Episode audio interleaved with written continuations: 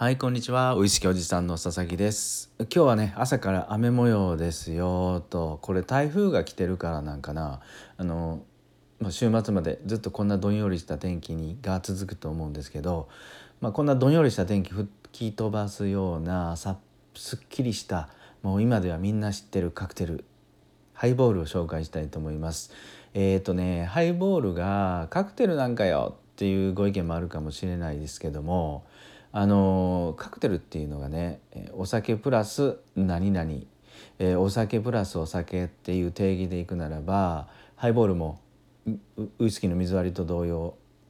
立派なカクテルになるんじゃないかなと思うんでね今日はちょっとハイボールを深掘りしていきたいと思います。でもう45年前かなあの NHK の連続ドラマ「マッサン」でねウイスキーが今でも大ブレイクしてあの居酒屋なんか行くと若い方筆頭に、まあ、皆さん直帰でハイボール飲まれてる光景よく目にするんですが今ではもう定番ねあの生ビールに続く定番の飲み物になったと思います。でこのねハイボールの説がハイボールの説というかハイボールの名前の由来がね諸説あると思うんですけどね2つほどなかなか面白いエピソードがあるんで、えー、紹介したいと思いますね。まず1つ目はあのアメリカのセントルイス説っていうのがあって、まあ、大体1907 1700年代かな、うん、えー、遡ること200何十年から300年ぐらい前か、うん、そのぐらいその時代にあのアメリカの鉄道うん、鉄道の信号機まだその踏切とかもちろんなくて、えー、電車はね高い高い電車の運転手さんなんかも高い鉄柱鉄塔をのに気球がぶら下がってたらしいんですよ。でその気球が上に上がってたら進めの合図でで下に下がってたらねあの止まれっていう合図だったらしいんですよね。でこの「進め」とか「止まれ」の指示を送るのは誰かっていうと信号係さんっていうのがいたらしいんですよね。で鉄柱の近くの信号係さんが、えー、その気球を上に上げたり下に上げたり、うん、そして「進め」とかね「止まれ」とか大きい声で言ってたらしいんですけどもこのセントルイスの鉄道の信号係さんがねまあまあまあまあ仕事中にウイスキーのソーダ割りを飲みながらまあその時はまあスコッチじゃなかったと思うんですけどね。あのアメリカンウイスキートウモロコシを主体にしたウイスキーだと思うんですけど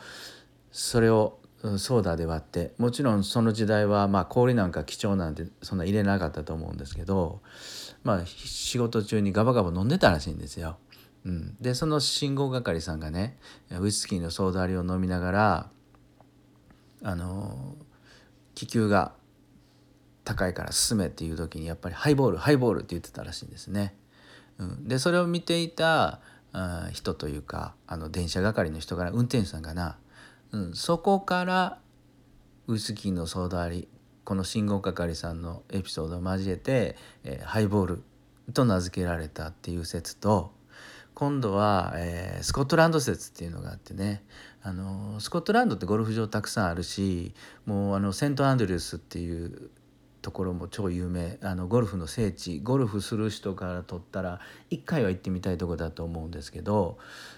そのゴルフ場がたくさんあってそこにねプレーをして、えー、終わってゆっくり食事をしながらウイスキーのソーダ割りここはスコッチでしょうね。スコッチのソーダ割りをゆっくり飲んでた人がね多分あのテラスのね、えー、天気良かったんですかね、うん、テラスでゆっくりウイスキーのソーダ割りを飲んでたところにそのグラスの中に高高いボールが上がった打ち上げられたボールがね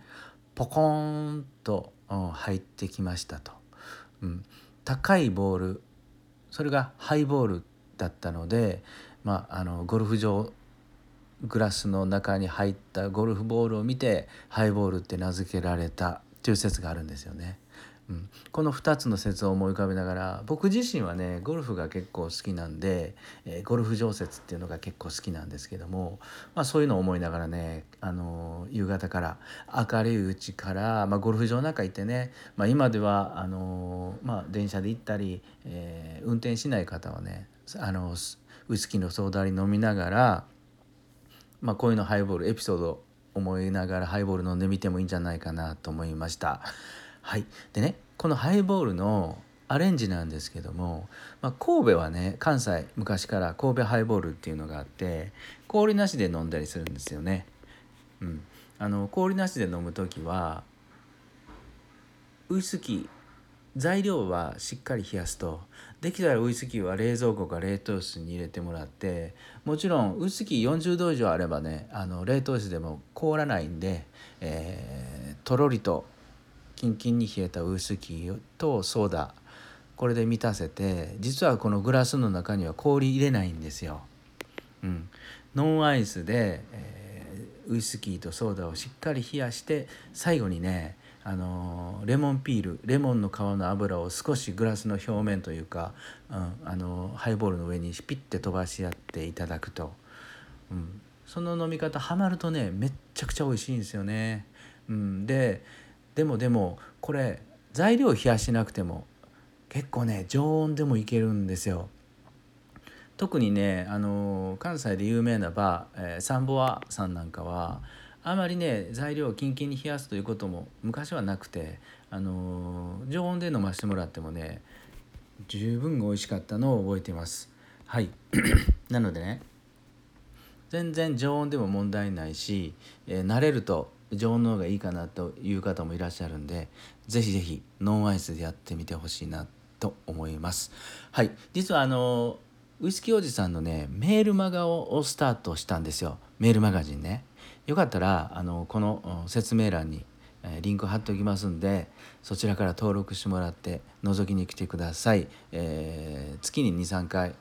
面白い情報とかお酒に関するお得な情報をあの載せてますんではいよかったら登録してみてください。今日も最後まで聞いていただいてありがとうございました。